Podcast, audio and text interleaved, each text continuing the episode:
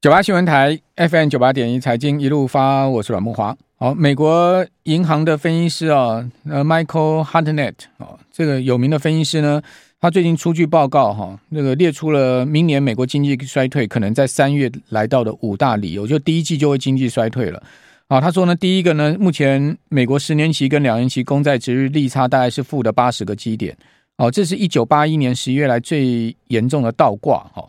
呃，当殖利率斜率曲线呈现负斜率的时候，通常是经济衰退领先指标。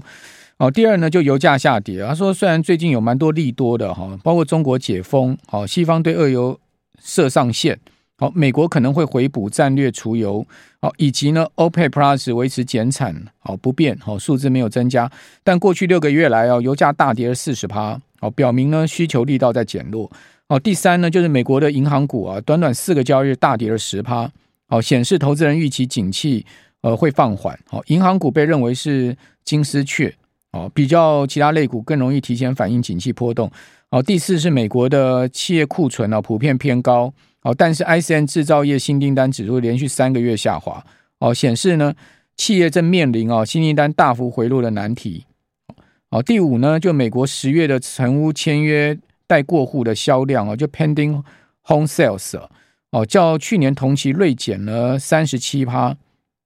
那另外，瑞典、纽西兰、加拿大、澳洲雪梨的房价呢，分别跌了十三趴、十一趴、十趴跟五趴。哦，由此来看，全世界房市同步低迷哦，势必对经济产生负面影响。哦，同时抑制消费支出。哦，所以他看明年美国的经济在明年的第一季哈就会落入到衰退。哦，那这个礼拜美国的 CPI 要公布。哦，那 CPI 到底会是什么样的情境哈？以及联准会的货币决议哦，应该预估应该会是什么样的方向哈？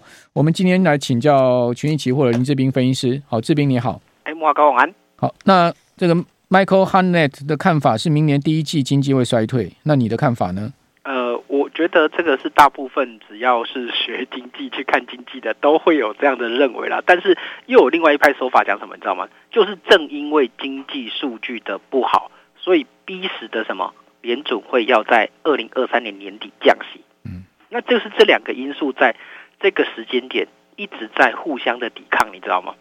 经济数据不好，被迫降息的因素在现在这个时间反应，那就会造成市场上到底先反应哪一个会比较的不明确，所以就造成了上下不确定性的刷洗。这个就是市场上目前比较难以掌握的位置啦，尤其在长线的一些数据来看，尤其是现阶段而言，其实市场上还没有反映整个经济数据的衰退状况啊，大部分都还是在关注什么？关注你就是有关于经济数据出来之后的升降息情况。嗯，市场上还是在关注这件事情啊。是，那这件事情我认为啦，它可能会等到在明年的一月开始之后，市场上的焦点才会慢慢的从升降息这边去做抽离，而开始反映经济数据。嗯哼，那这时候回档的可能性就会相对比较大。嗯嗯，而在此之前的，在在从今年年底到十二月，可能都还是反映就是数据出来到底对于升息的效应是怎么样。那这个东西大家会比较关注。而讲一个比较最更明天嘛，因为明天就是。CPI 数据公布嘛，公布嘛，我相信很多投资朋友都会想说，啊，这个数据到底怎么样？尤其上周五公布出来 PPI 之后，大家就更不确定了。嗯，原本好像什么？原本好像 PPI 还没公布之前，大家觉得说，哎，也许 CPI 明天公布出来是降定了，而且降的可能会比预期更好。结果 PPI 出来之后，七点四 percent。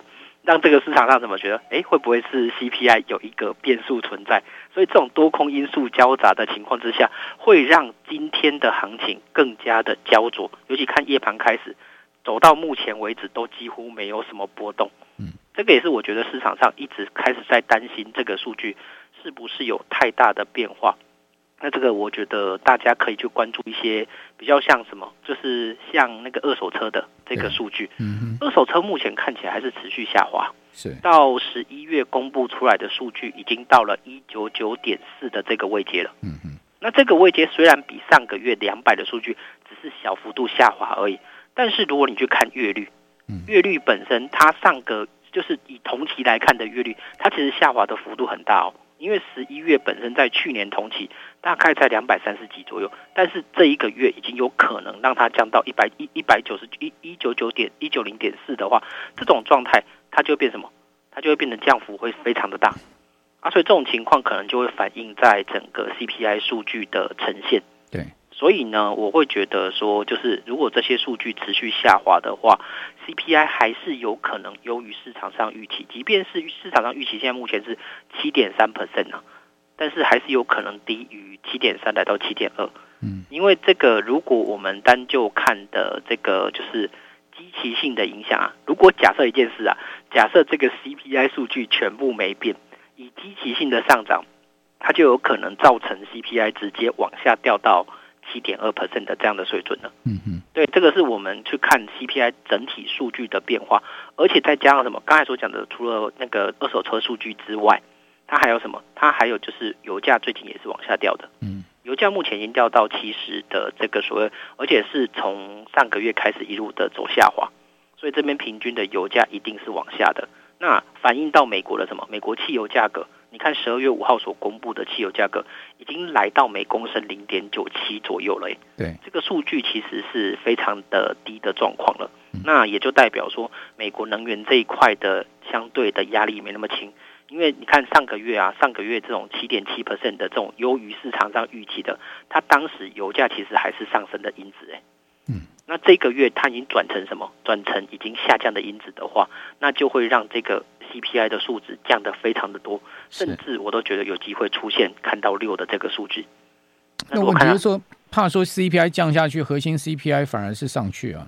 核心 PPI 我觉得也不会，因为其实基本上就就刚才所讲的嘛，第一个二手车下来了，第二个是那个房屋价格指数也已经开始做一些转向了。二手车占 CPI 的权重低啊，住房占四十二趴，对，食品饮料占十五趴，对对对，这两项就加起来就是五十七趴。另外医疗占了十九趴，嗯嗯嗯，还有交通占了十六趴。其实这四大项是最主要的。其实这四大项如果降不下来的话，CPI 怎么降？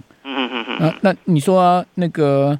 呃，能源啊，那些东西有在降，没有错啊。但是基本上看起来不见得乐观呢、啊。而且有时候核心的部分，你扣掉那个能源啊这些变动的两项因子哦，扣掉的话，其实真正的民生消费的部分，你看那个食品的部分，上个礼拜公布出来 PPI 创历史新高，哎。对对对对，这个就是大家在担心的地方，所以就会变成目前好像两派说法各都有，而且会让大家的预期值变得更开。这也就是大家为什么最近比较。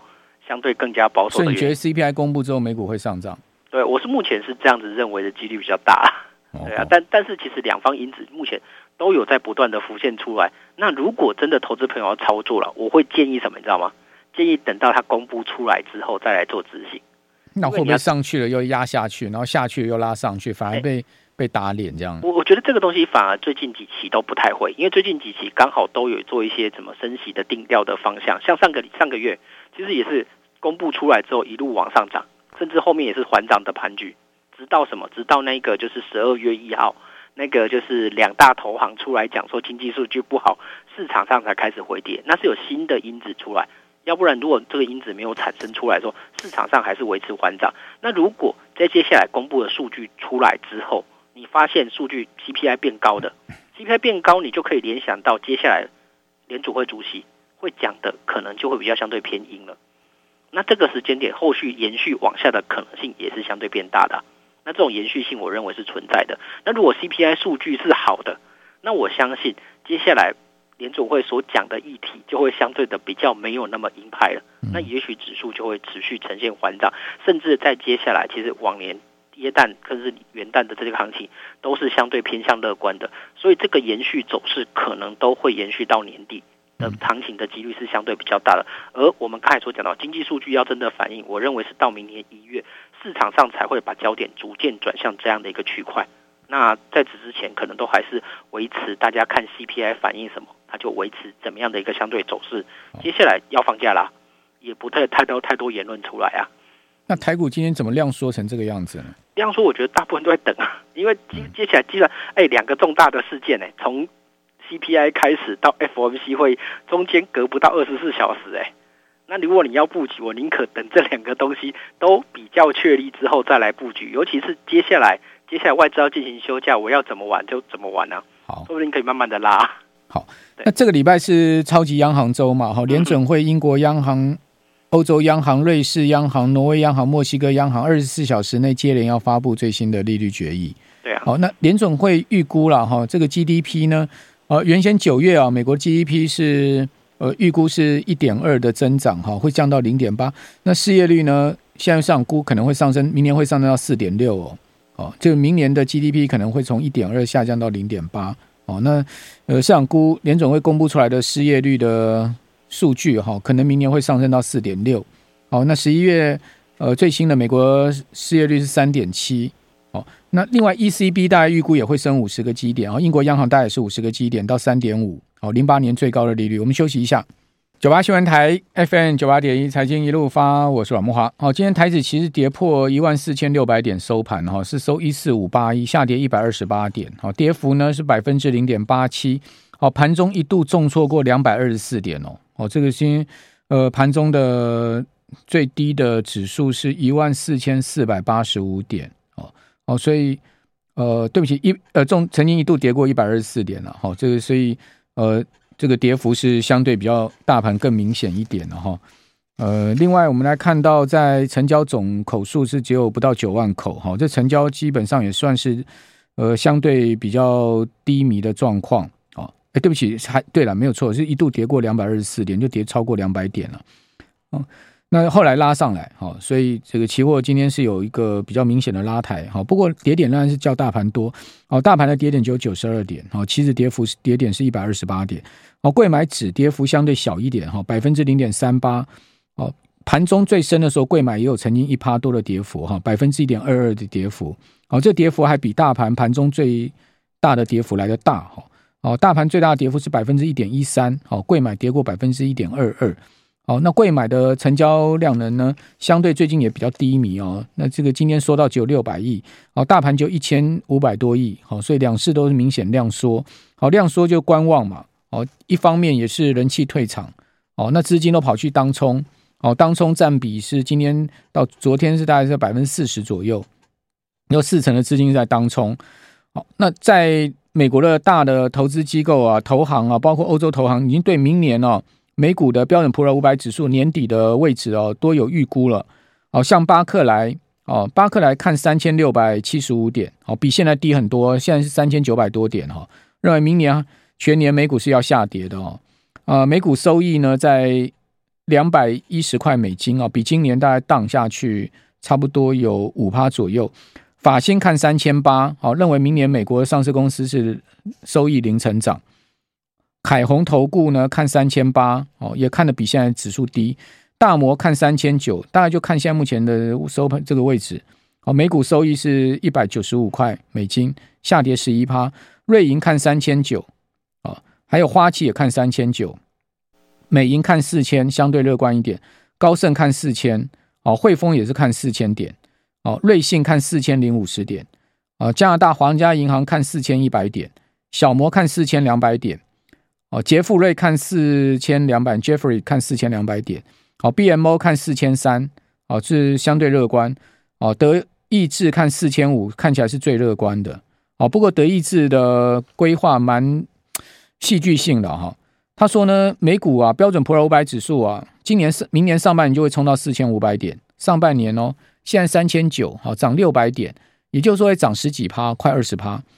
那第三季呢？哦，他说第三季会大跌二十五趴，哦，指数会跌二十五 percent，然后之后第四季再拉回来涨到四千五，哦，我个人是不太相信这样的一个规划了。我觉得，呃，德意志的这个规划有一点那个太太大胆了哈、那另外富国银行是看四千三到四千五，好，所以就乐观的话，最多也就是看四千五百点，哦，那悲观的话，甚至看到三千七以下。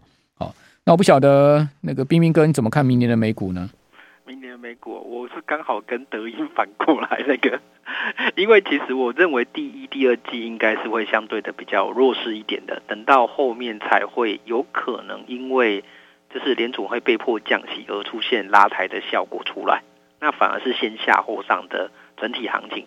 那我预估大致上也就在四千点左右这样子的状态而已。因为我今现在刚好也在做这种年度的规划的部分，嗯，我是认为先下后上的几率比较高，因为第一、第二季可能就会直接反映经济数据，就如同我们上一段讲的，经济数据反映的时候，其实指数就会开始连续的回跌。而且刚好这个美股也还在持续升息的状况之下，资金不会太过充沛。那资金不过充沛，再加上经济数据不好，甚至可能反映到企业财报身上的时候，我认为就会开始立即的反映指数的回跌了。那这个回跌幅度，应该我认为也会大概将近有快十个 percent 的这样子一个回跌状况。那等到基本上快升息到顶的这个阶段，市场上才会对于这个因素去做消除。那后续呢？大家就会开始判断什么？提早六个月判断嘛，判断说，哎，接下来可能联储会可能受迫性的降息。那受迫性降息，也许指数就会开始反弹了。那这种状态就会出现，最终回到大概将近四千点的位阶。对，所以明年大概也是零报酬了哈。对，大概也是零报酬，因为明年毕竟不是一个非常宽松的年度，所以你说要有很强的上涨行情。真的不太容易啊！大家真的不要再去想那二零二零年三月的这样的状况了，因为我知道只要一有上涨，大家就会去幻想说是不是像那时候从八千点一路涨到一万八千点的这样的行情。我认为这个太难了啦，因为毕竟资金状况都不一样嘛。那台股呢？你怎么看明年台股？包括你们集团怎么看明年台股呢？呃，台股的部分，因为我是用我自己的看法，我自己规划也是一样，大概在明年的大概第第第一季。会是相对的比较危险的时间，因为第一季可能也是就受国际经济的影响，会出现回跌的情况。那这个时候，这个时间点的回跌，反而是大家可以开始关注一些股票。那大概去关注三到三个月左右之后，去找底部来进行买进，那可能会是一个比较好的时机，而不要太过照进了。因为接下来的整个企业的数据可能都会比较疲软一点。甚至会开始有衰退的可能性出来，因为毕竟台湾的外销订单已经连续几个月都是负的了。那我觉得这势必会影响到整个企业本身呐、啊，所以在这个部分大家会稍微比较保守一点，可能等到年底，等到几乎到第三季之后，指数反弹的可能性才会比较高一点。这是目前我看到的一个状况了。对，第一季卡一个过年嘛？对，没错。所以。呃，要爆股过年还是不要爆股过年呢？我是个人都不太建议啦，因为其实讲讲实际的，我从去年的一月一直以来都没有说很很长的爆股的状态，都是做一个强反弹的操作模式而已的。所以从现在开始也都一样，因为现在开始到年底，你也只是一个短波反弹的行情，最好在年前之。的这个过程就把你的持股做一些获利了结，或者把一些做一些处理的话，我认为会比较好的。要不然年后你可能会再复制像去年那样的行情，就是前前半年的行情又再继续往下跌的可能性，我认为还是存在。而且这一次就是反映的就是刚才所讲的企业财报的相对的弱势，对，这个是比较可能的。那问题就是说，大家都看明年悲观，对不对？嗯，好，那市场有没有可能因为这个所谓的这个墨菲定律，当大家都这样看，哦，都都看一致方向的时候，反而出现另外不同的方向？对，但但是这一次其实比较难，大家难看好的是，因为找不到理由去看好啊。你说真的要有非常强的消费力道吗？也没有。你说要有非常好的企业财报吗？看起来也。没有太大的机会，而且市场上的钱还在持续紧缩，美国还在持续每个月九百五十亿的 QT，虽然可能资额度会不够了，但是它还在持续做这件事情，也代表市场上的资金没有那么的活络。那没有那么多活络的时候，其实未来会不会更多未爆弹产生，我们也不知道。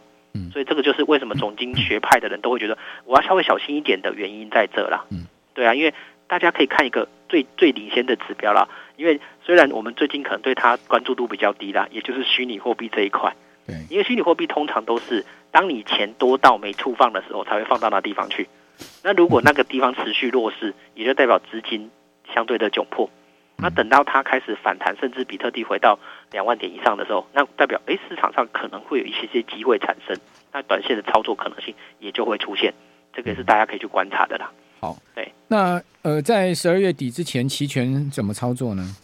十二月底之前，因为基本上我会觉得是重点还是在明天的数据啦，因为明天数据出来之后就引领的单方向嘛。如果你要做期权的短波操作，等明天的数据出来之后，就顺着那个数据的方向去做。那直接如果是长线做到月底的。到月底的这种这种操作模式，你就守明天的相对低点就好了。明天的低点的位阶就是你的整个波段多单的防守点。假设数据是比较持续降低的，低于预期的，那指数一定往上喷发嘛。往上喷发，你进场之后，你守的就是当天的最低点。那如果相对是比较偏空的，就是数据出来是一个很低于市场、高于市场上预期的通货膨胀率，那就代表什么？市场上会往下跌嘛。接下来的 FOMC 也会是比较偏鹰派的，那指数就会持续往下。那你防守的位置就会是当天的高点的一个位阶嘛。嗯嗯，这样的一个交易模式就会非常的清楚了，因为接下来延续性都是会出来的。嗯，对啊，这个就是大家可以去参考的一个地方。好的，非常谢谢群英起沃的林志斌分析师。好，谢谢冰冰哥。